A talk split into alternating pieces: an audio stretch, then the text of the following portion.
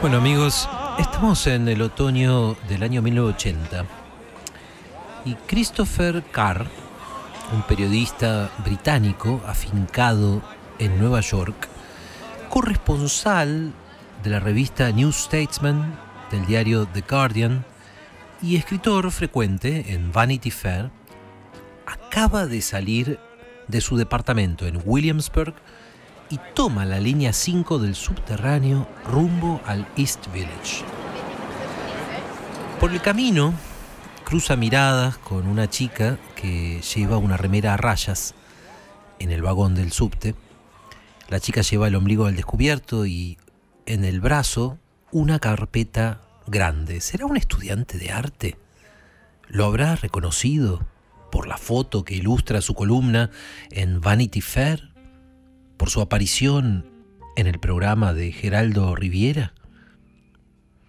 Hace un año, hace dos años, Christopher no habría vacilado en explotar su módica fama para acostarse con ella. Ahora que está divorciado por tercera vez y sin hijos, exprime cada gota de placer que le brinda su libertad. Juega al golf, escribe sus artículos, va de fiesta en fiesta, sale tres días por semana de la redacción de Vanity Fair rumbo a su restaurante preferido y de ahí a la casa de alguna de sus amigas, como él la llama. A su abuelo, Charles Carr, que fue pastor anglicano en Brighton y que le enseñaba de chico las palabras de Jesucristo, lo habría escandalizado.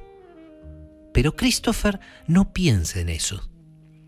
Su pasión dominante, como se puede ver, es el egoísmo.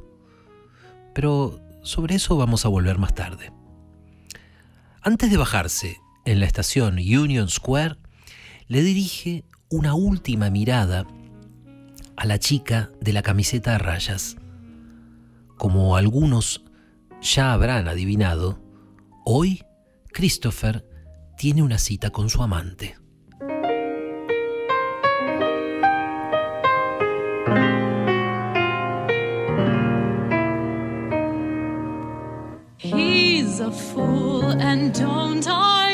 Conoció a Annabelle hace seis meses. La conoció en un pasillo de Radio War, cuando iban a entrevistarla en un programa que estaba dedicado a mujeres de negocios. La escuchó hablar de su experiencia como ejecutiva de Morgan Chase. A Christopher le gustaron su voz un poco arrastrada y su mirada burlona y la invitó a una copa.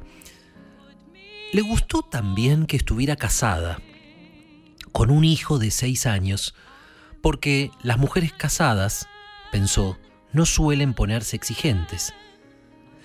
En ese primer encuentro en el bar Talula, Christopher desplegó todas sus jugadas para seducirla y Annabel las despreció todas. Tiempo más tarde, en la cama, le, le diría lo siguiente. Todo en esa escena evocaba algo gastado por el uso el bar discreto, la barra, el espejo antiguo, tus frases que sonaban como si las hubieras dicho cientos de veces, tus chistes bien calculados, tu manera de halagarme, hasta ese lindo acento británico que jugabas a exagerar. No eran malas jugadas, y estaba claro que te habían funcionado con muchas mujeres, pero yo quería ser especial, y por eso no dejé que me besaras ese día. Con frecuencia, Christopher piensa que convendría terminar dentro de poco esa relación, porque piensa que ninguna relación que dure más de un año deja de volverse una rutina, pero lo detienen el placer que le da Annabel en la cama y el placer que le da su conversación. La vida de una persona centrada en sí misma tiene sus puntos a favor y sus puntos en contra. Entre los primeros está la libertad, entre los segundos está la impresión de que el universo está vacío de sentido. Como saben los psicólogos y como sabía el Buda, pensar mucho en uno mismo es una forma segura de aumentar el sufrimiento. A ese sufrimiento se lo hace olvidar Anabel, cuando le ofrece sus nalgas en la penumbra del hotel mientras lo mira burlona por el espejo que tienen delante. Varias veces Christopher la dejó y cada vez Annabel lo aceptó con una, tristeza serena, pero ese apagón del sufrimiento, ese momento de olvido, eso lo trae cada vez de vuelta a ella.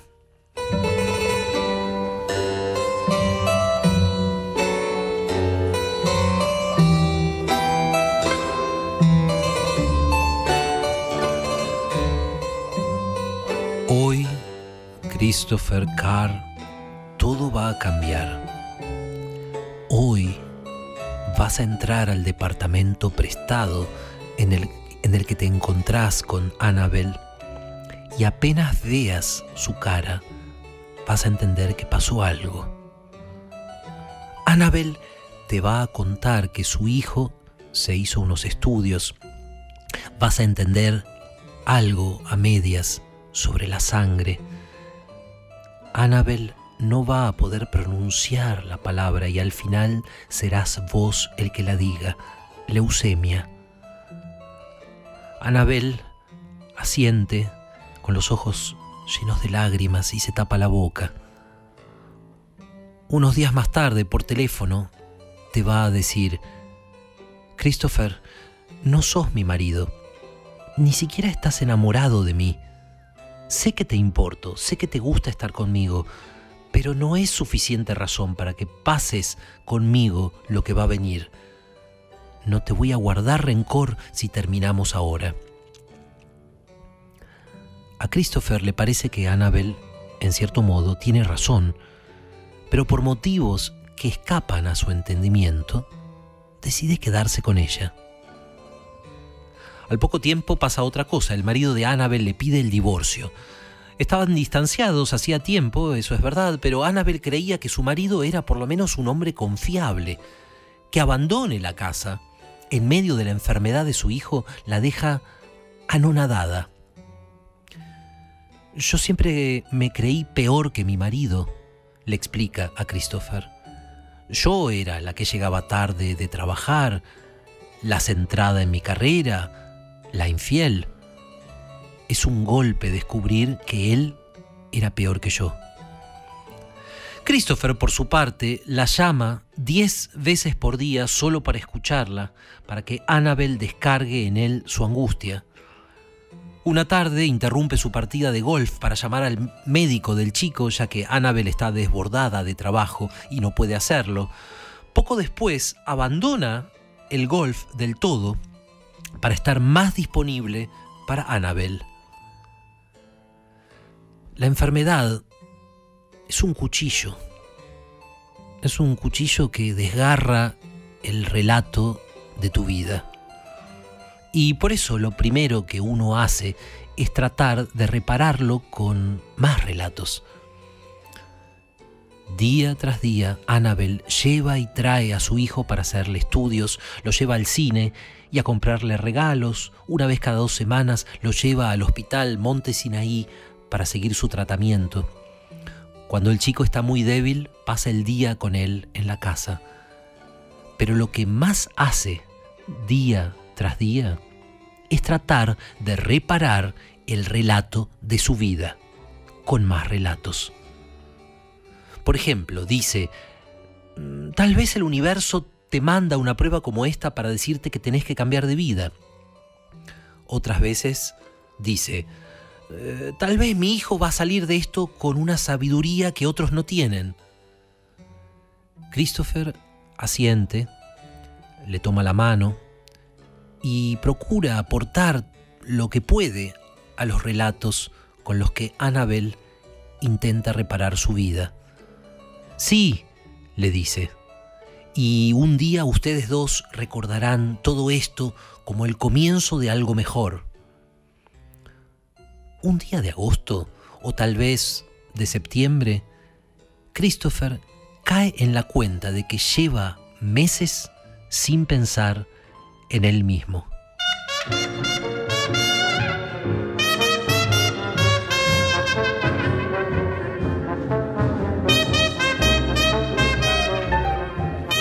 Raro.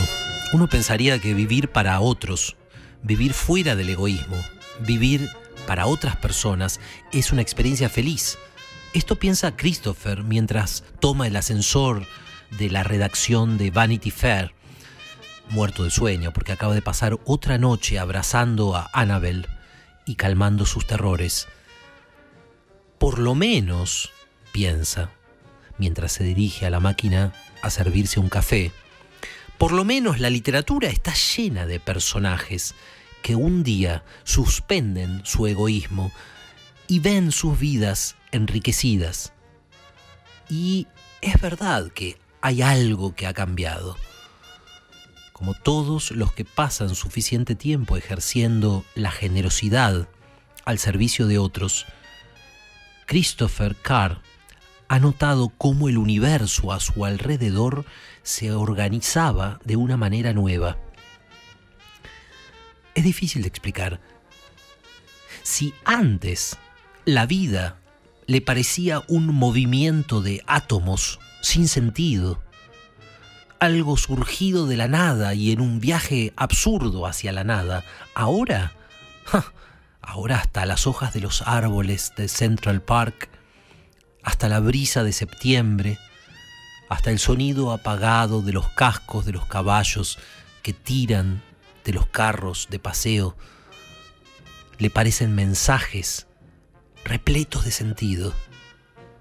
Si antes los otros seres humanos le parecían autómatas, ahora percibe los dolores y las alegrías de cada persona que se cruza y siente, ah, en los huesos siente que cada acto de caridad o cada acto de egoísmo se juega la salvación o la ruina del mundo. Para Christopher, en el fondo, lo que sucede es que se siente un extranjero en el país de la generosidad.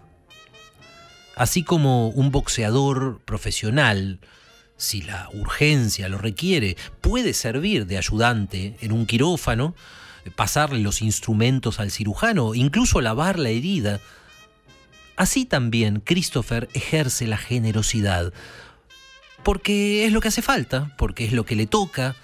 En realidad ni siquiera sabe por qué lo hace. Pero lo que sí sabe es que él, Christopher Carr, con su jeta de bon vivant, con sus apetitos carnales, con su talento para la ligereza y para el disfrute, no está hecho para la generosidad. Al contrario, tiene exactamente las cualidades que se necesitan para ser un perfecto egoísta. Esa noche, en su departamento, mientras toma su tercer whisky para relajarse, un extraño entra en silencio y se sienta enfrente de él. Christopher lo reconoce por las láminas de la Biblia que le mostraba de chico su abuelo.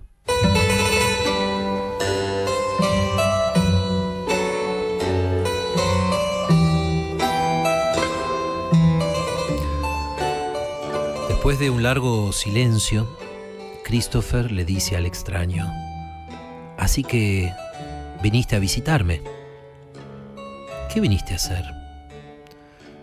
¿Venís a contarme algo? un momento se sobresalta. Espera, ¿le pasó algo al hijo de Annabel? Pero por la mirada del extraño, entiende que el chico está bien. Se va a curar, ¿no es cierto? Dice Christopher. El extraño lo mira con dulzura y no responde. No me digas nada, dice Christopher. Hace tiempo sospecho que se va a curar. Es un chico fuerte. Ni siquiera hicieron falta tus milagros. No te enojes, es una broma. Yo sé que todo lo que pasa de alguna manera está en tu mano, dice Christopher, aunque el extraño no hizo ningún gesto de enojo y lo sigue mirando con dulzura. Ah, me parece que estoy tomando demasiado, dice Christopher, y mira su vaso. Pero también, qué idea, dice, y mira de nuevo al extraño. Qué idea, amar a tu prójimo como a vos mismo. ¿Quién puede vivir con semejante responsabilidad? ¿Quién puede vivir así por mucho tiempo? Y si es solo por un tiempo, ¿sirve? ¿Forma parte de tu plan que algunos de nosotros obremos por amor durante un tiempo antes de volver a ser los cerdos que fuimos? ¿Es cierto, como dijiste, que cualquiera que socorre a un extraño te socorre a vos? Y es cierto, como dicen algunos, que tu figura es un símbolo de esa interconexión de todas las partes del universo en un todo vibrante de significado trascendente y de amor. Pero, pero ¿cómo si eras solamente un símbolo pudiste encontrar siempre las palabras justas?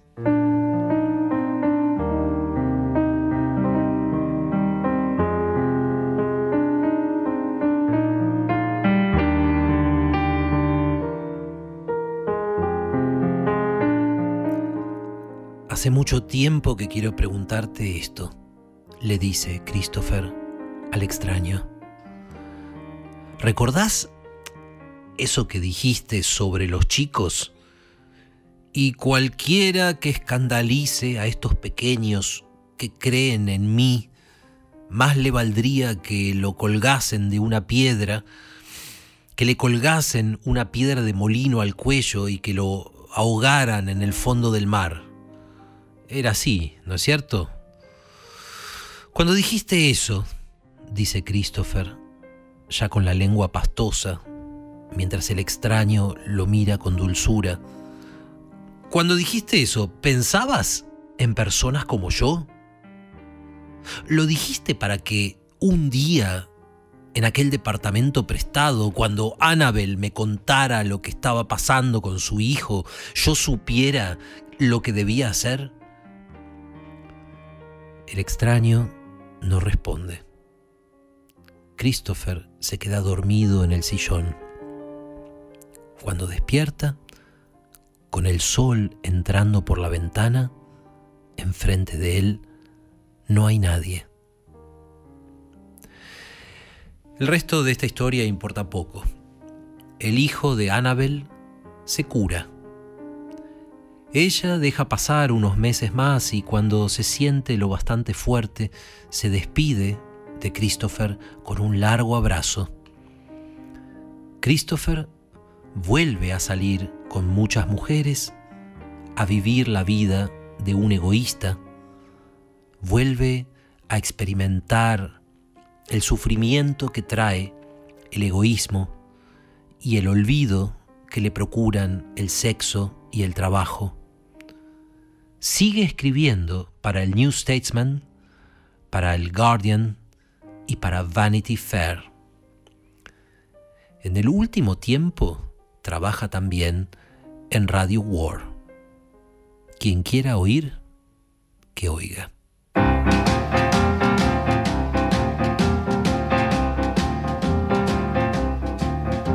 Why am I just as happy?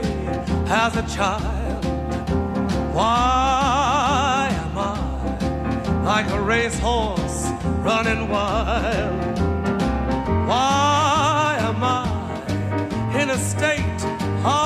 to see